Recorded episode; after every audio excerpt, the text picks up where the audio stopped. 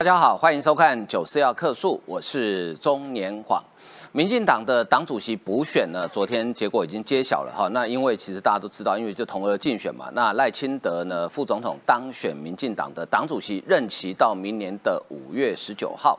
那赖清德当选之后呢，要面对什么样的挑战？有没有办法在很短的时间之内，让民进党从败选的呃这个失败主义的气氛当中呢，重新站起来？当然，他有很多很大的挑战啊，比如说。啊，这个关于党内哈，这个高嘉瑜、王世坚、何志伟等人最近一连串的发言哈，让很多的党员觉得心里不舒服。那他要怎么处理啊？那现在看起来呢，好像都是呃蓝营的民意代表跟他们的侧翼在声援高嘉瑜啊。这个现象在台湾政治上也是蛮少见的啊啊，就是呢，呃，不同阵营的人去声援声援对方的人啊。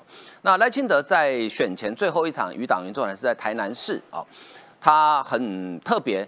带领市长黄伟哲跟在场所有的台南市议员呢站起来向台南市民鞠躬道歉。为什么呢？啊，因为最近台南一连串的事情，的确让民进党在台南超过二十年的执政基础呢，可能开始有点动摇了。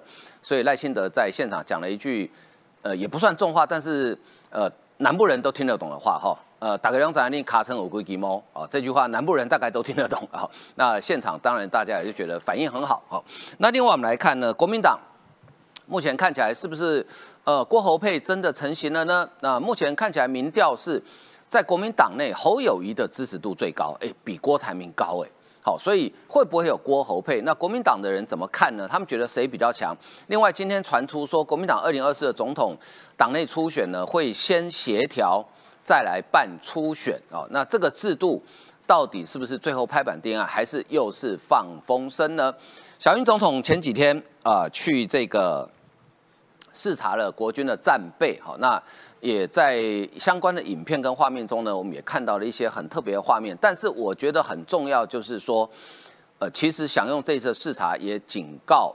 中国说我们也有准备，我某船好立马欧北来一样呢。美国的尼米兹号航空母舰打击群最近部署在南海，好，那中国呢也派了山东舰在他们附近做实战演练。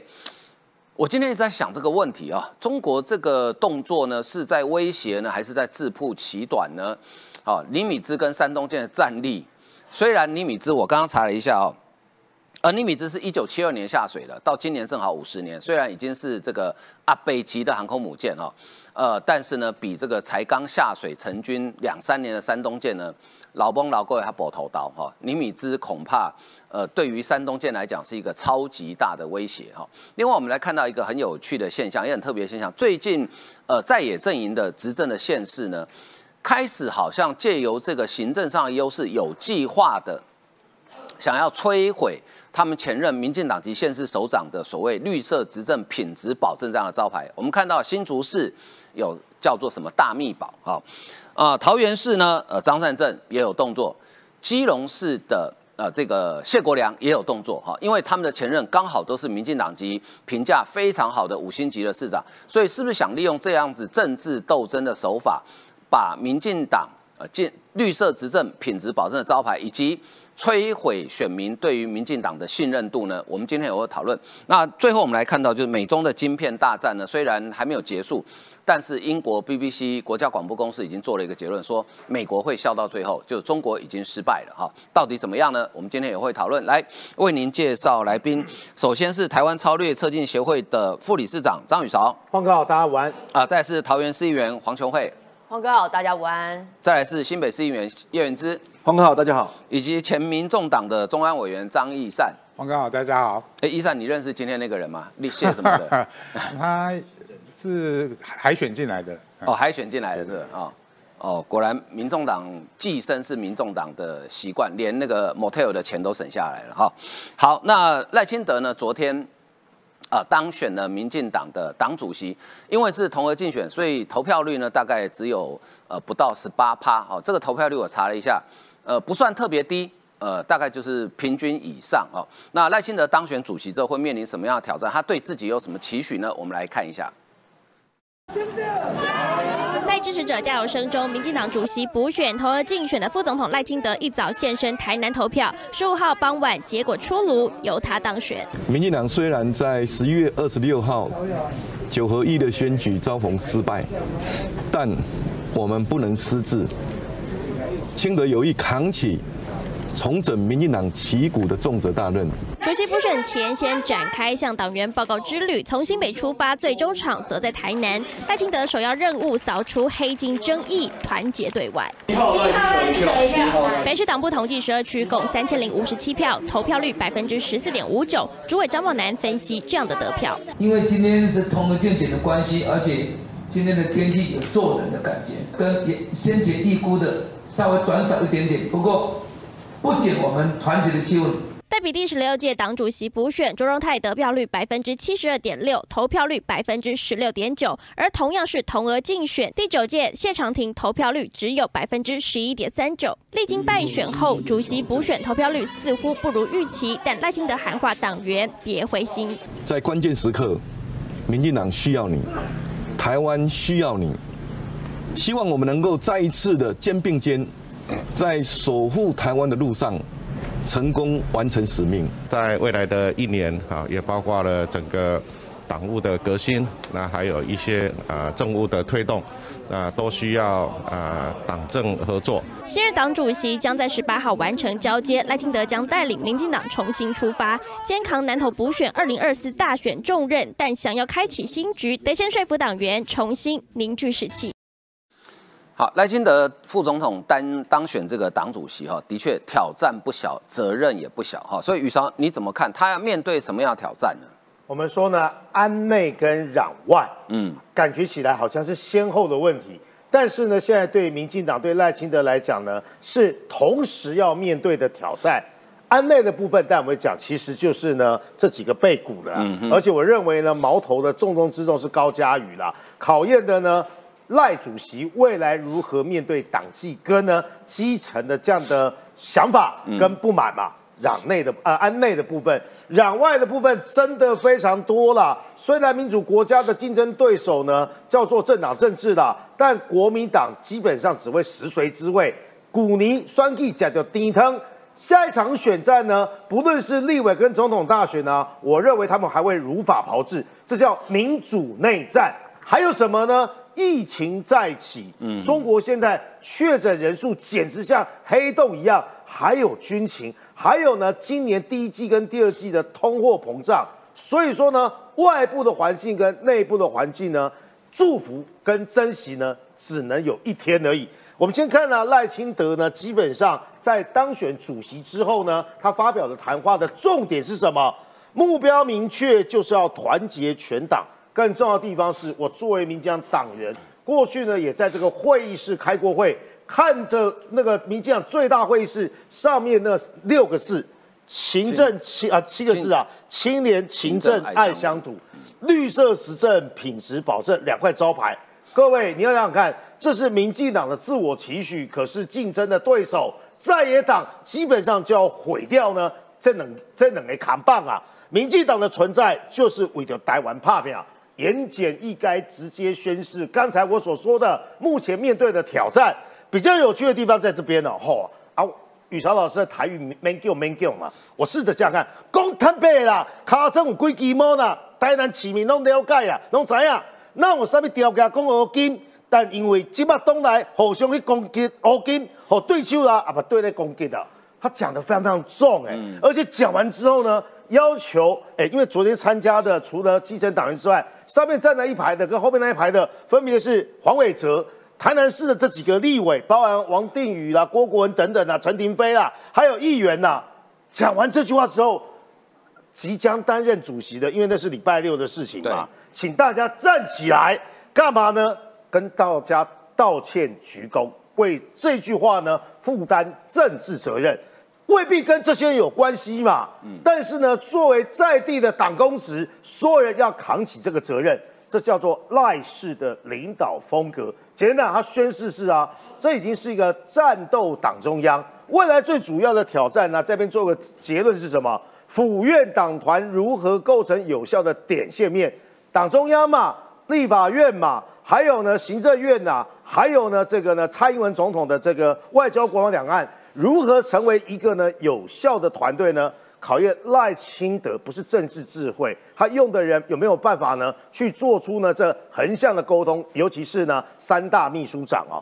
接下来我们来看，当然得到祝福啊，蔡文辞的时候呢，基本上就表示政治责任。更重要的地方是呢，赖清德要去参选民将总统的时候，蔡英文已经予以祝福了嘛，说呢未来有什么需要帮忙的，府方还有呢总统呢。一定用自己的高度提供协助，所以在当选之后，蔡英文也说：“恭喜赖清德副总统当选民将主席，带领民将民进党团结整队再出发。我们也会继续团结努力，倾听民意，让台湾变得更好，让人民有更幸福的生活。”这是蔡英文的高度，这是呢赖清德的责任，刚好呢相互对照。最后来讲呢，因为陈其迈是代理主席嘛，也是现在民进党啊五个执政县市之中呢，我相信呢，不论是政绩、还有辈分、还有政治伦理上呢，相对有高度的代理主席走完这个程序之后，告诉大家要用最短的时间重整队伍，时间呢基本上不会给啊民进党太充分，或者时间呢也不会给呢台湾太多的呢这个犹豫的时间。虽然呢，只剩下呢大概快一年左右，像一月份嘛，明年一月就要投票，如何在不到一年的时间呢，做好未来挑战的准备很重要。陈其迈代理主席说，现在民调需要团结时刻，你可以发现讲的多少次的团结，这些团结，我在我眼中看来最讽刺的什么？民进党对内喊团结，但是呢，还有人继续跑到呢有台是取暖，什么人？高嘉瑜啦。好，那赖清德刚刚宇超老师讲到，赖清德在台南这一场哈，呃，很特别，带领大家起来哈，跟大家鞠躬道歉。我们来看一下呃当天的画面。作为老市长，今仔日登来台南，心等心情是足沉重。对台南市发生的一切，我有那真痛心呐。所以我第一家，我希望市长站起来。立委站起来，议员拢站起来，深深一个将，甲台南市民回回信嘞。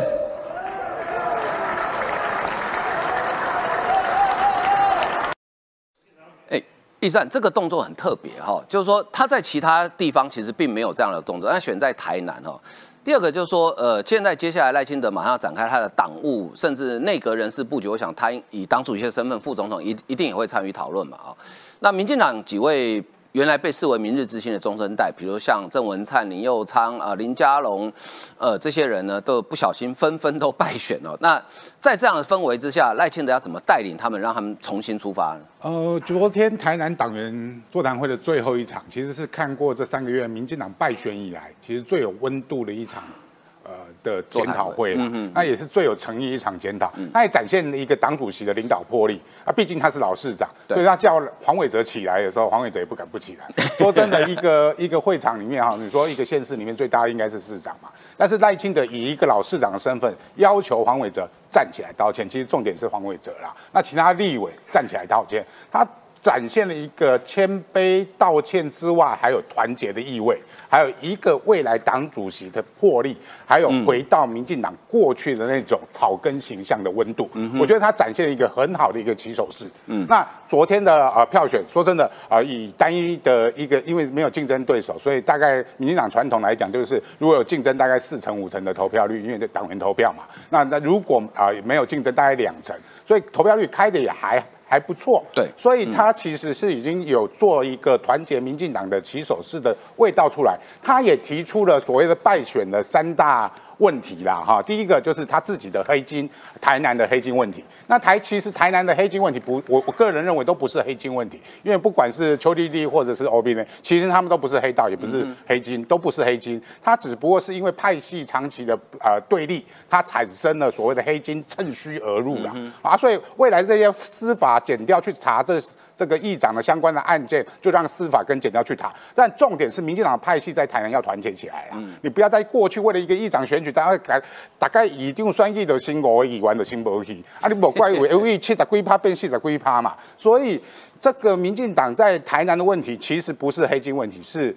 呃派系问题。那当然，台南最近的治安是一个都市化过程里面必须衍生的问题。那你如何在台南未来黄伟哲你在台南如何去处理好治安问题？那这个黑所谓的黑金被被国民党刻意贴在民进党身上的东西就会解决。第二个问题是侧翼，我觉得用侧翼讲。我觉得不好了，不啊，最近常常被点名，那么这现场就两位啊，晃哥啊，雨勺就常常被点名是侧翼，我们都是自己的主意，哪是什么侧翼？重点是中央党部有没有明确的选战战略跟主轴？如果有清楚的战略跟主轴，支持者就会跟着你们走，对，那就不会是侧翼的问题，侧翼就不会产生问题。我反而觉得应该检讨是高嘉瑜跟王世坚是敌人的侧翼已经跑到民进党来了，嗯，就是说民进党在落衰的时候，有些民进党的人士甘于作为国民党或蓝营。的侧翼的时候，这个才是这个党要去面对的，这也是团结问题，这也是你如果有清楚的主张，把气势重振起来，这些人，我说真的，每一个人，尤其政治人物，都为了自己的选举啦，我们也不怪他。那你为了自己选举，为什么现在这么做？因为民进党在衰嘛。但是你党主席如果重振民进党起来，这些人马上都回来了。嗯嗯。好，所以包含高嘉瑜跟王世坚的问题，是也是民进党如何建立一个从呃。呃，坚强的战斗团队。那第三个部分就是行政院嘛，整个行政院的改组如何给民进党。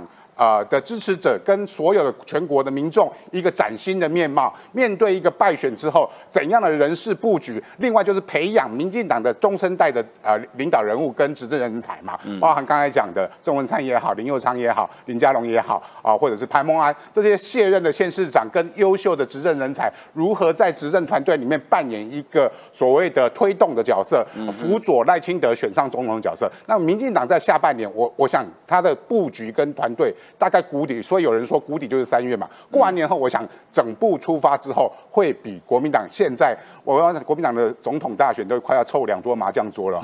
国民党的乱局在过年后才会开始发生，但是民进党已经整军出发了。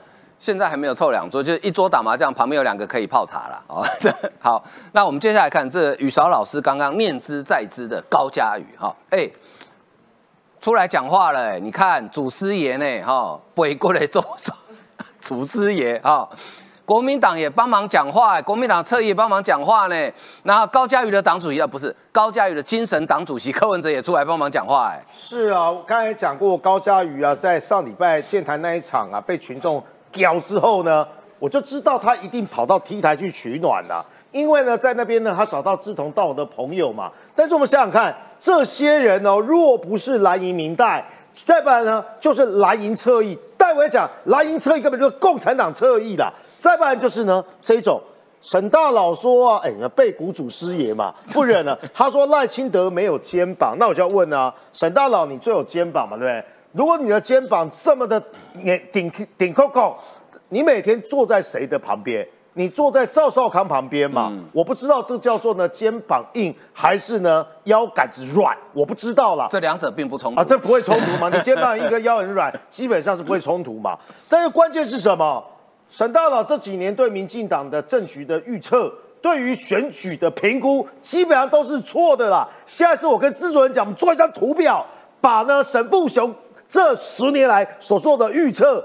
他因为啊，他自诩自己也是民调良心嘛，所以呢，我见犹怜嘛。过去呢，他因为他选市长啊，不他松快嘛，所以说呢，他就渐行渐远嘛，跟民进党就渐行渐远了。现阶段看到一个小老妹，基本上呢，好像也为了选台北市长，所以呢，就有那种自我投射的心理了。沈富雄。过去啊，我在做小孩子的时候，在念书的时候，因为那时候搞出那个配票，所以说呢，四季红嘛，是呃台北市南区，就我住的那个台北市的大安区嘛。那时候觉得你是名将金头脑，可是什么叫廉颇老矣？好，这是第一个。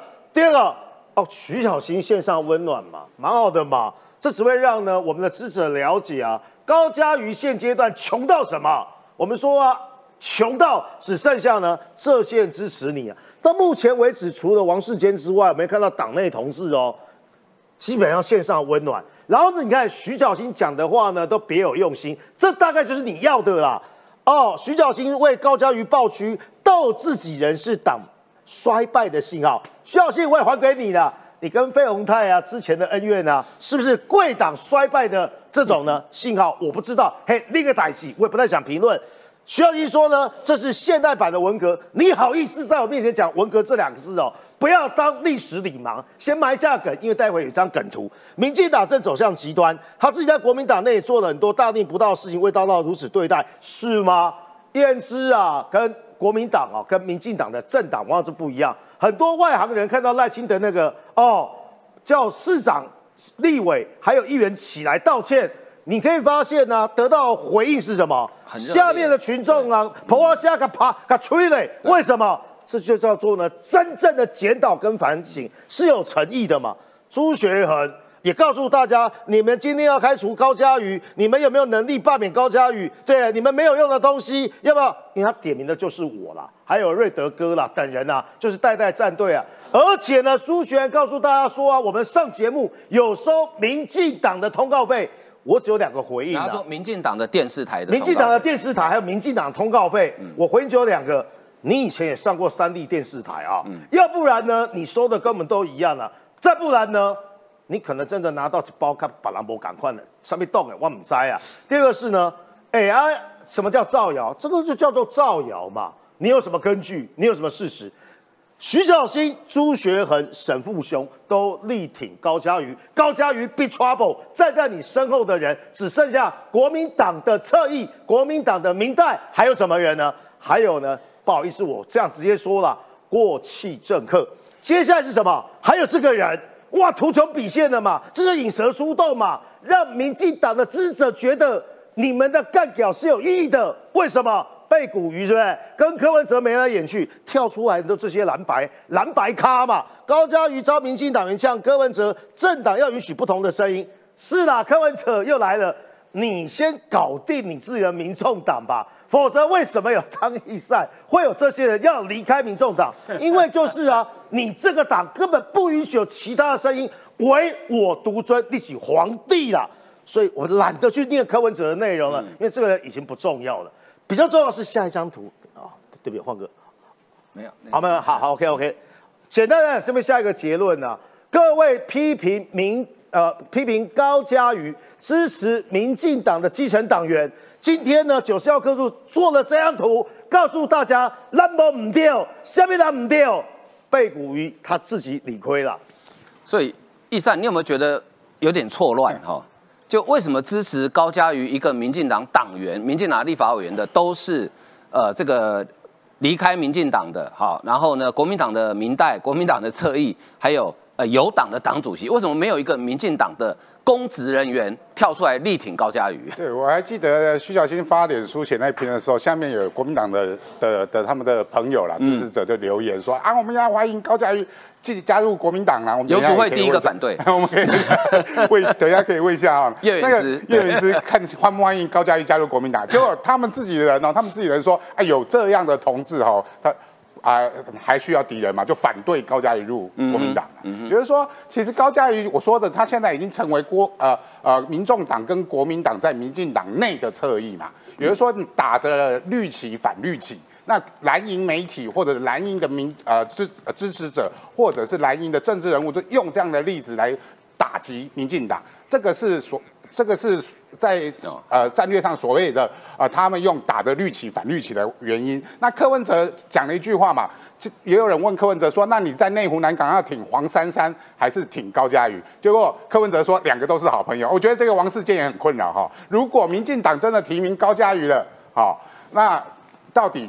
王王世坚要挺黄珊珊还是挺高嘉瑜？他跟柯文哲其实是柯辉，其实他跟柯文哲有同样的想法跟理念啊。那我觉得是说。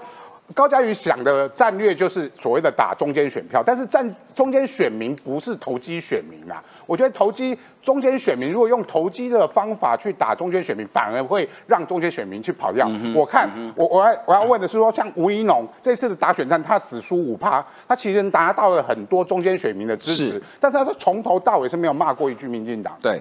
那为什么一定得骂民进党才能拿到中间选民？吴怡农告诉我们，不一定，只要你内部做好检讨，你去去争取中间选民的信任，你自己就可以做好，不必要骂自己人来讨所谓的中间选民的喜欢。而且我觉得，哇，高嘉瑜的做法不不但没办法呃呃使供中间选民回流，而且会让自己的基本盘啊，所以我们现在现场就一堆人要支持吴兴代吴医师啊。好，你的基本支持者就开始会跑票嘛。所以高嘉瑜，我还奉劝你，如果你真的还想留在民进党参与初选、参与明年的选举，赶快回心转意，不要再用你这样的方法去打这场选战，你只会让呃呃亲痛仇怪，结果你还是会呃落到落选的一个局面。好，我们现场有今年呃去年新科当选的民进党的桃园市议员黄琼慧啊，琼慧，你入民进党几年？哦，三三年的。所以你党龄算浅嘛，对不对哈？你看到高教育这样，你会不会觉得民进党是一个没有言论自由的政党？这张图你有看过吧？有。历史哥，你应该也知道他是谁，知道，知道网络上的。我为了怕观众朋友不知道，历史哥其实是超级韩粉，他他的意识形态比较属于深蓝的哈，他就做了这张梗图，就是说啊，绿营监于金字塔，大举进攻，当然这是反讽了哈。所以呃，琼慧作为一个比较年轻，也算是比较之前的民进党党员哦，你对于高价于这种 这种行为，你你你所接触到的人，他们一般的反应是怎么样？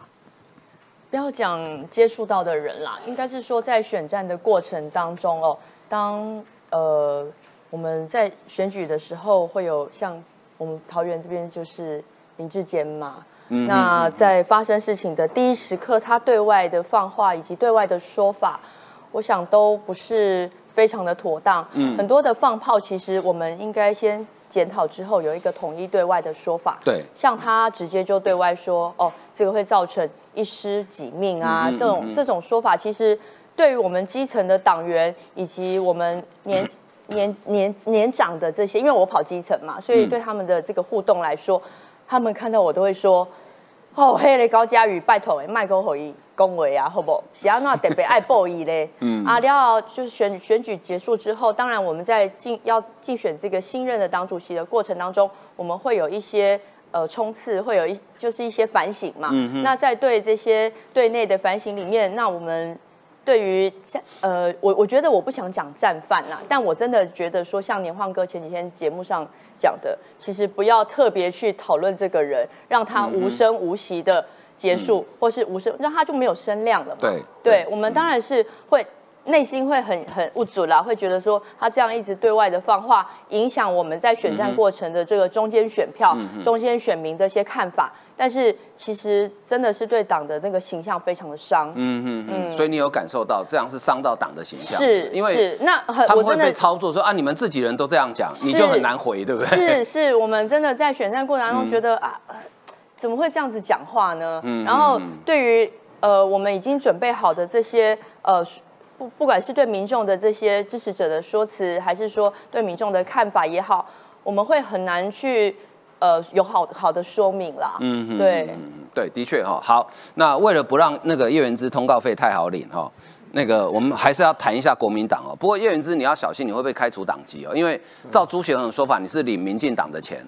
啊，你来上这节目是领，对，你是领民进党的钱，小心被开除党籍哈。好，我们来看一下这个台湾民意基金会做的民调哈，这个调查时间是在今年的一月九号到十一号，就前几天做的哈。呃，民进党的支持者里面谁最受欢迎？这不用讲，大概就赖清德过半，将近六成，五十七点七。第二名是大人哥啊，十六点七。好，好，国民党里面就有趣啦，侯友谊三六点七，一枝独秀。郭台铭二八点六，两个人差了大概差不多八趴左右哈。那呃，朱立伦就悲剧了，七点九。赵少康是，哎，为什么没做张亚中啦？哎，尤尤云龙尤老师 控一控一，张亚中已经说他要参选，你来博刚走进来哈，这样那这样不对，这样不对哈，要做哈。然后呢，民调差八趴，哦，侯友谊怎么说呢？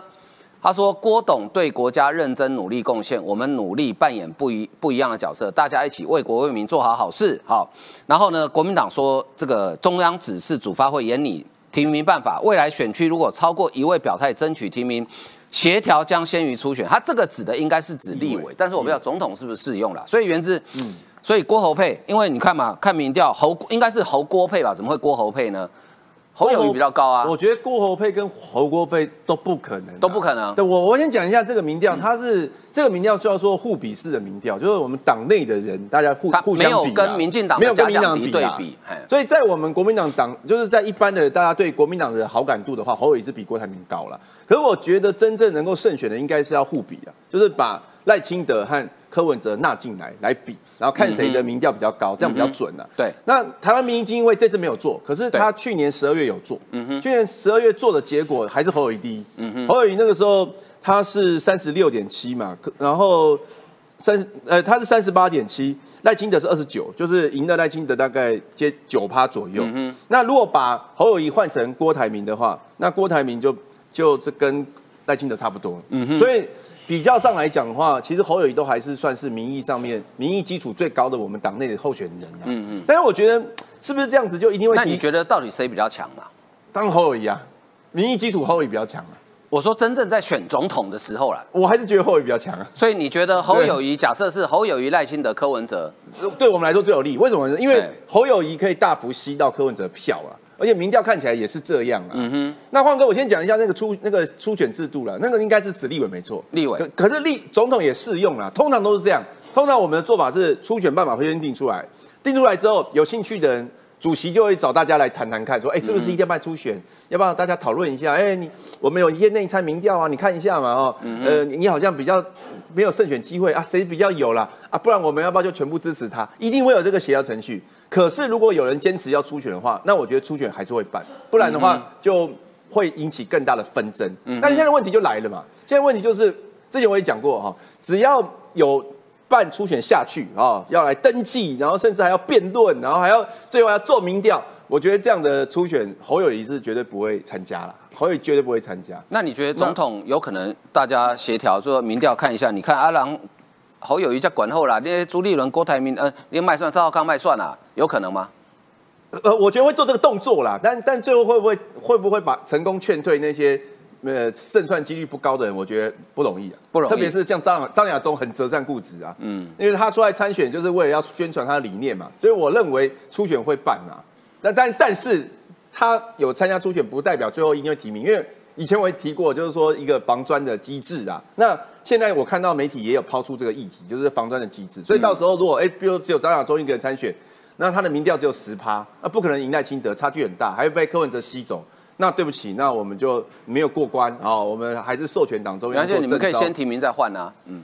诶，我们以前做过，我们以前试过了，好像后 后来 效果不是很好，所以我觉得应该是不会不会这样做。那我觉得最后会不会一定是提名呃侯友谊呢？我觉得最大变数其实是郭郭台铭。郭台铭，因为因为郭台铭他还想选嘛，对他如果不想选的话，他没事骂政府干嘛？他做生意就好了，他去骂什么禽兽食禄干嘛？他去骂什么朽木为官干嘛？他就是有点想选在试水温嘛。然后这一波他又要发红包啊，所以他会他我听说他也在招兵买马。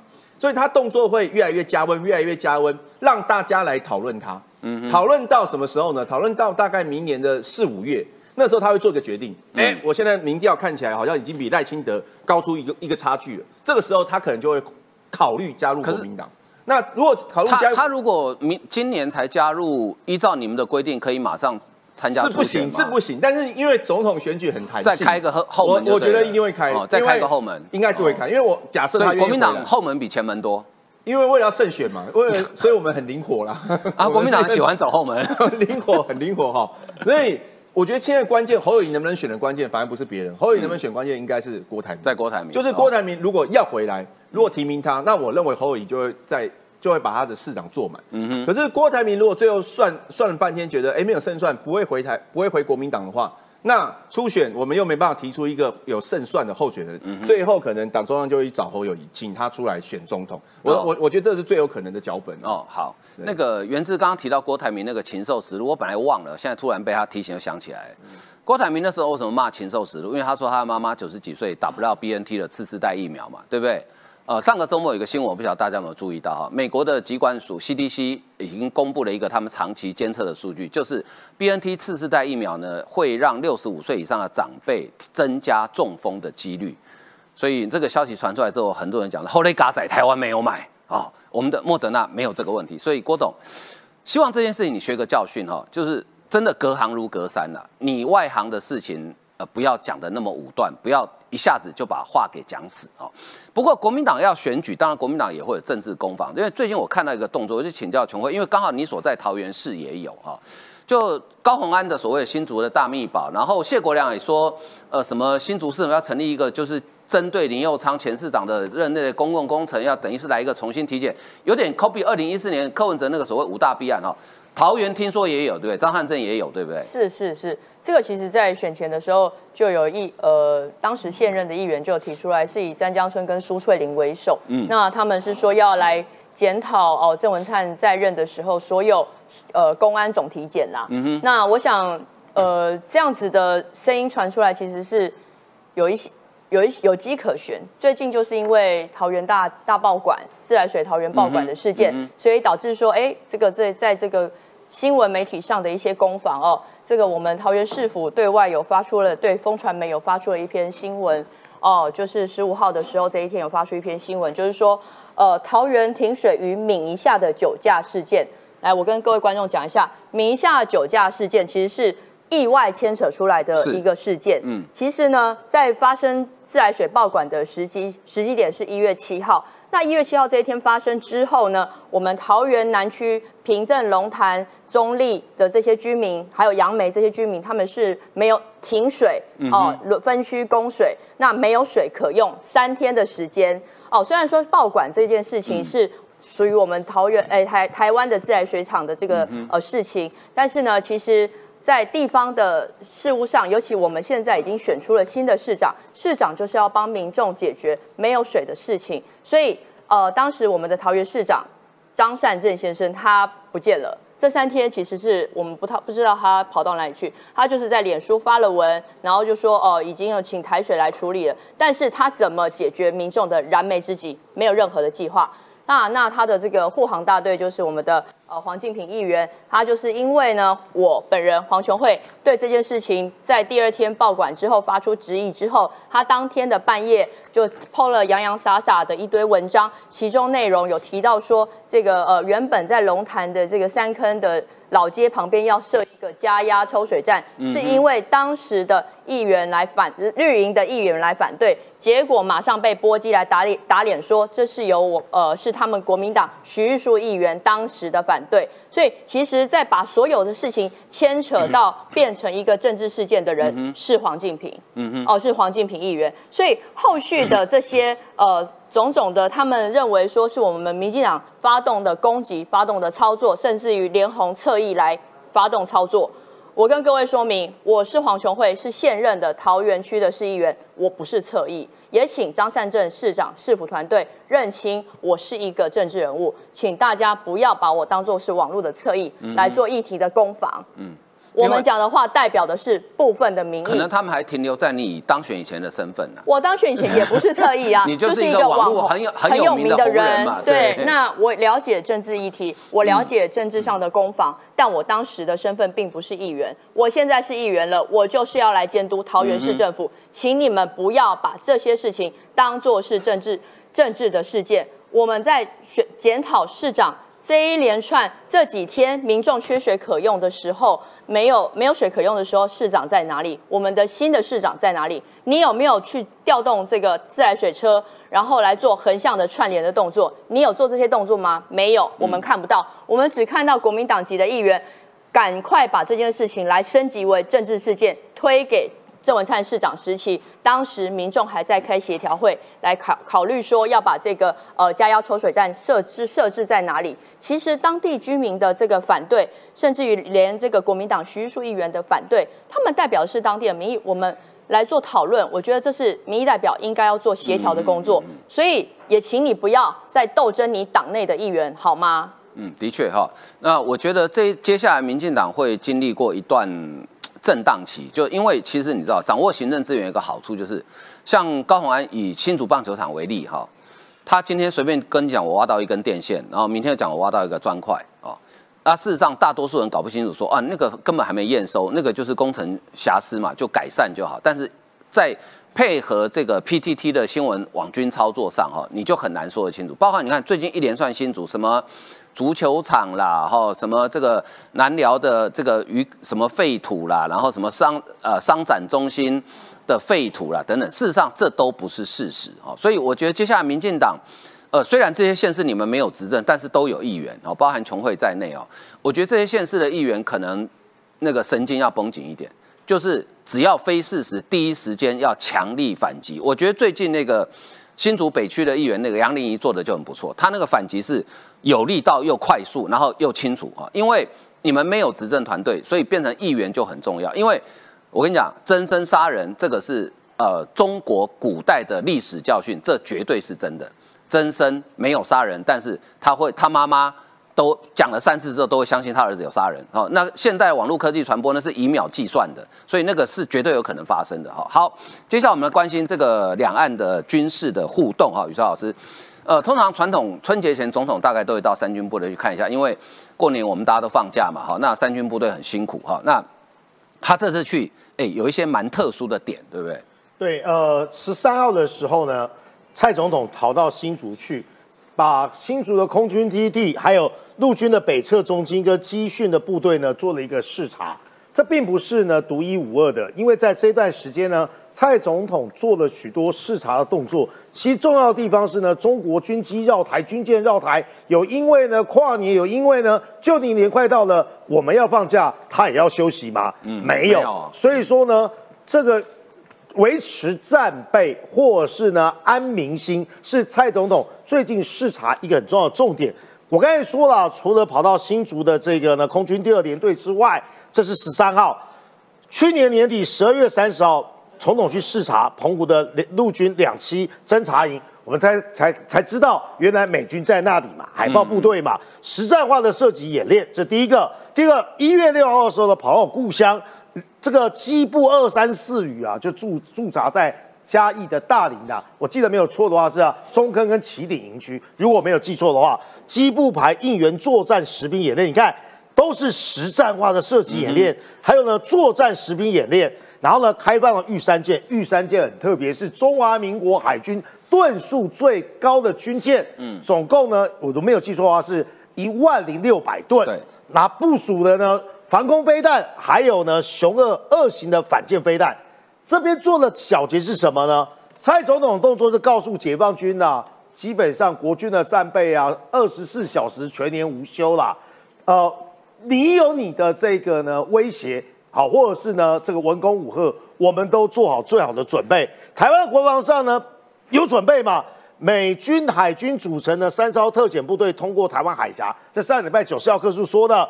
也直接回应了这几天解放军的军事动作。前面我已经为大家做说明了，台北的军事交流，甚至呢，日本呢也把反舰飞弹呢部署在宫古岛上。这一应的危机要告诉大家什么呢？老共不是只有针对台湾啊，老共针对第一岛链印太国家，基本上的威胁都是一致的。这蔡总统的做法。第二很有趣嘛，我们讲到第二联队，他的第四十二。第四十二作战队在去年天龙超演的过程中获得哇，这很厉害！空战王跟剑靶王，空战王是空对攻嘛？对，剑靶王呢基本上是对地炸射嘛。所以说呢，得到这些王的这个呢，呃，给你的这个荣誉是什么？把优胜的名牌绣上 Top Gun。哇，现在 Top Gun 这两个字啊，走出去走路有风哦。因为阿汤哥的第二集啊，大家都去看过了，背张图案呢，你看，为了激励士气。看这个飞机的身影、三角形，还有喷水口，一看是什么？中共最先进的第五代逆中山西歼二十被我们锁定瞄准了。这当然呢，给我们的空军弟兄呢一种非常有荣誉感的这个背徽哦。当然啦，这个背灰的概念来说，自然基地就是台湾最早 Top Gun，里面呢锁定的是米格机。这个我大家看，你看，因为它前面呢是短筒鱼嘴型哦，这应该是米格二十一啦。但是从米格二十一一直到现阶段的哦，米格二十一应该大概是千七左右，一直到现在千二十哦，你可以发现呢，国军所做的演练呢没有在改变。这第一个为大家做说明呢。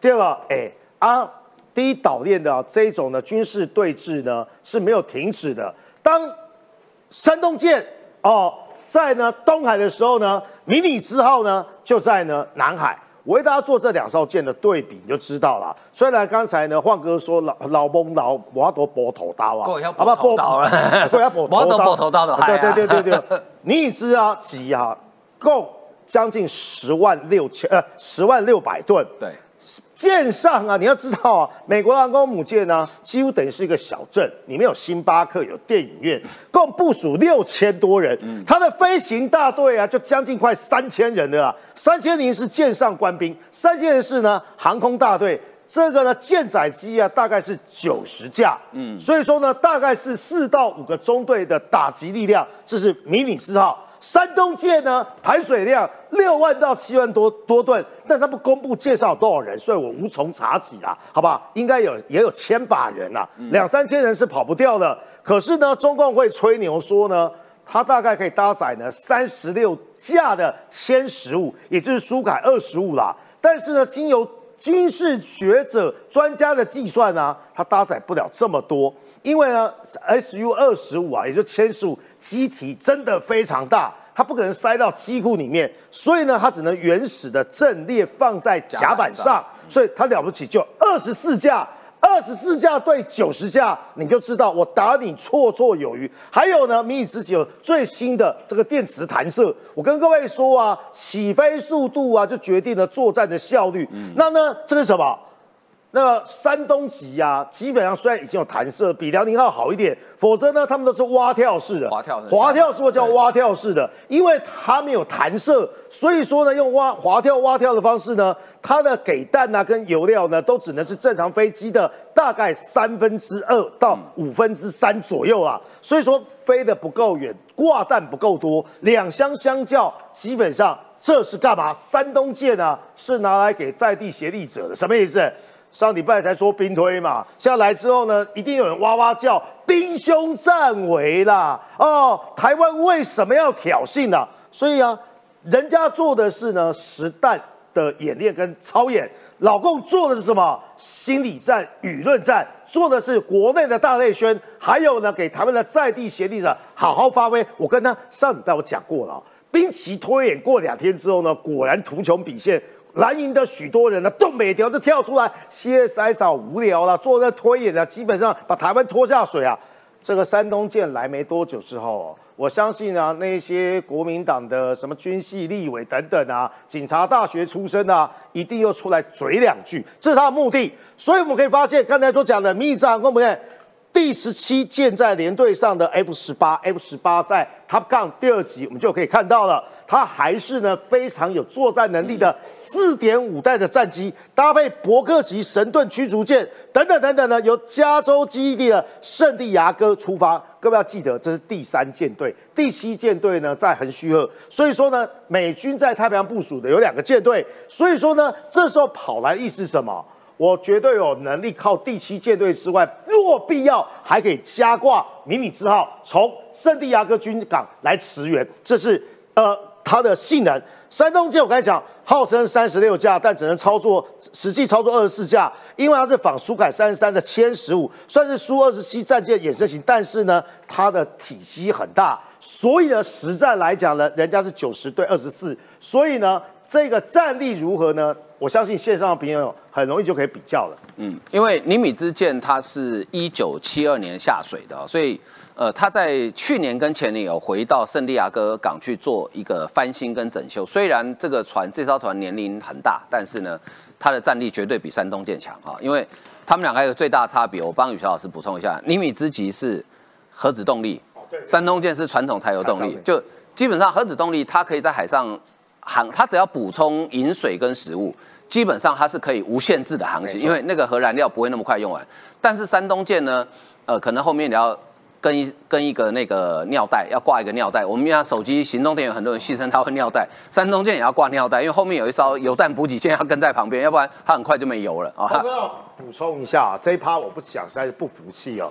很多人都认为，都知认识我的线上朋友都知道，宇韶老师呢是历史控、军武迷、中共的党史专家。在江湖上有人走掉，居然自称自己是历史哥，是吧？那我就是呢历史博，或是呢历史公的。所以我刚才看到那个做那个梗图哦，我有点不太爽的地方是啊，原来这样子啊就可以随便拿出来说嘴，实在是丢那个历史人的脸呐。哎，他 YouTube 的抖内排在前十名的。对对对对对对对。哎，所以前我们宁可做一个呢。光明正大，好不好？有手有脚，好好的用专业来为大家做分析，也不要呢接受来路不明的抖内了。嗯，对，那个钱谁出的，大家自己想象哈。好，接下来我们来看一下哈，啊，这个也是呃，在野阵营常常喜欢唱衰台湾的哈。这请教原之哈，去年台湾出口创新高，对中出口全部衰退，只有半导体成长。好，这谢静和分享，他说去年全球贸易衰退，台湾出口有七点四趴成长。其实去年是因为第三季开始比较不好，要不然其实去年成长应该不止这一些，创历史新高。不过他预估今年一定会衰退，而且去年台湾对中国出口都衰退，只有半导体出口成长。资讯、资通产品衰退十六点五八，可以看出半导体产业重要性。去年台湾对美国出口量比重从十点五上升到十五点七，台湾对美顺差两百九十四点一四亿美元，创历史新高。那台湾对东协呢？呃，这个顺差也有两百六十七点一九亿美元，是历史的次高哈。然后呢，这个胡润，哎，这个吃豆腐吃的也够了哈，因为台湾半导体真的很好。还有胡润。他竟然把台积电哈列为中国市值最高的民间企业。喂，T 是什么？T 是台湾，不是 C。台湾机体电路什么时候跟中国有关了？我跟你讲，再给你中国十年，你也搞不出一间台积电了啊。然后呢，这最近这个晶片战，大家都很关心。BBC 的呃这个结论是说，拜登胜出啊，美国政府寄出多项出口管制禁令。遏制中国半导体发展，还被禁止的美国公民跟永久居民为中国某些企业打工，哈，这些过去我们讲过。专家认为，华为因为美国封杀，现在基本上已经死了。这让我们见识到华盛顿要削弱一家中国科技公司是多么容易。目前中国真的想不出反击的办法。所以，远之，我特别请问你这一项，就是说，其实我们对中国的贸易，如果看贸易总额，哈，其实大概都蛮高的，占整个出口总额其实蛮高的。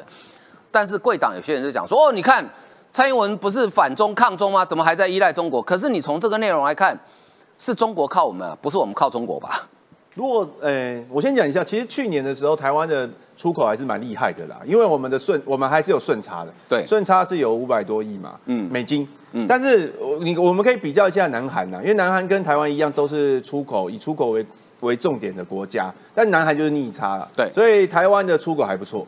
那台湾对于大陆的就中国的顺差大概一千亿美金左右啦，确实是有一千对。不过根据这个谢金河他的他的分析啊，这个一一千亿里面以跟过去比啦，几乎全部都是衰退，只有一项就是半导体是成长的。所以所以可代表说我们现在出口到中国的半导体变多，其他有变少。对，这大概是这样。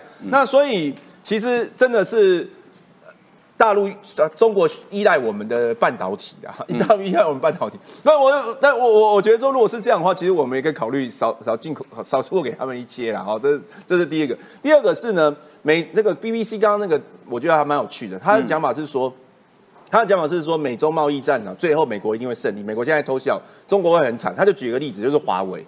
华为以前是一个非常大的一个手机的一一个公司嘛，对。那它是仅次于三星的。结果自从被美国制裁之后呢，华为现在几乎已经差不多快差不多了哈，快完蛋了。所以美国如果要让要整一家中国的企业，其实是非常容易。它有非常多的措施的哈，除了刚刚晃哥你提到，就是啊禁止一些中国公民到美国呃。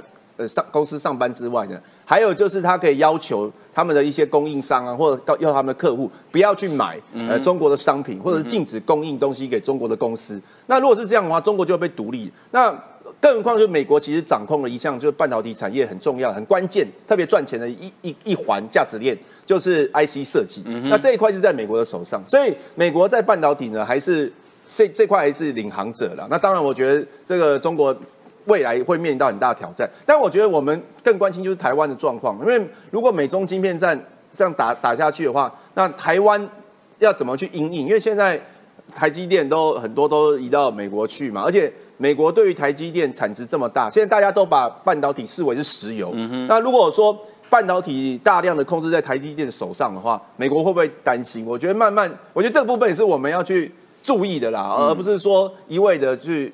这个配合美国美中的贸易战，这样这样的话，台台湾的优势，我觉得也也我我觉得也是要想尽办法把它固住啦。对，呃，大家知道台积电去年呃，它的总营收是多少钱呢？它去年营业额大概是两兆多台币。那你知道它的获利是多少吗？超过一兆。也就是说，它的毛利率，台积电这家公司毛利超过百分之五十。红海，我如果没记错的话，红海整个红海集团去年的总营收大概六兆，但是它的毛利还没有公布啊。如果以电子业这个所谓毛三到四来来估算哦。它的呃这个税这个毛利率其实并不高，所以台积电虽然总额不高，但是它的获利非常高。你想想看，现在这个地球上有什么产业，哪一个产业是获利可以超过一半的？大概只有可能只有台积电，就其他晶圆代工厂也做不到，大概只有台积电能做到。所以我觉得台湾在半导体的优势其实真不用担心了。不过补充请教一下易善，刚刚讲到这个整个地缘政治，因为最近岸田文雄跟拜登总统有见面嘛，哦。那双方针对这个美日的安保啦、哈共同防御啊，甚至还讨论到台湾的紧呃紧急事态的应变哦。有一句话颇耐人玩味，就是说呃拜登哈他讲过，其实我印象中这不是美国第一次讲，就说美国会尽所有的能力来保卫日本安全，包括动用核武。所以哎，真的是核子大战不不是 想象不到的哦。对，我要讲的是说，国民党侯友谊讲说，我们不要做大国的棋子，强国，他讲强国的棋子，强国的棋子，就美国的前啊国安顾问哈博敏就反驳他说，这个宣传哈跟中国很像，是中国的认知作战。所以当我们在看说我们要不要做强国棋子的时候，我们看强国在干嘛？啊，强国就是美日嘛，在台湾周边的强国就是美国跟日本。美国跟日本最近那个拜登拜访岸田文雄，他们主要就是要签订。一个三美日澳三方军事演习的可能性，对，另外就是美日印澳的四方安全对谈，那要做什么呢？其实就是呃这件事情，就是要让日本拥有攻击敌人武器飞弹基地的反击能力。嗯哼，比如说攻击是最好的反。防御啦，对，所以就在啊源头打击是非常重要一点。那我们要知道，日本是一个和平宪法的国家，对，有人说他们为什么叫自卫队，他们不叫军队，嗯哼，那就是说我本来只能自卫，嗯，所以啊过去的呃安倍晋三一直希望日本能够修宪。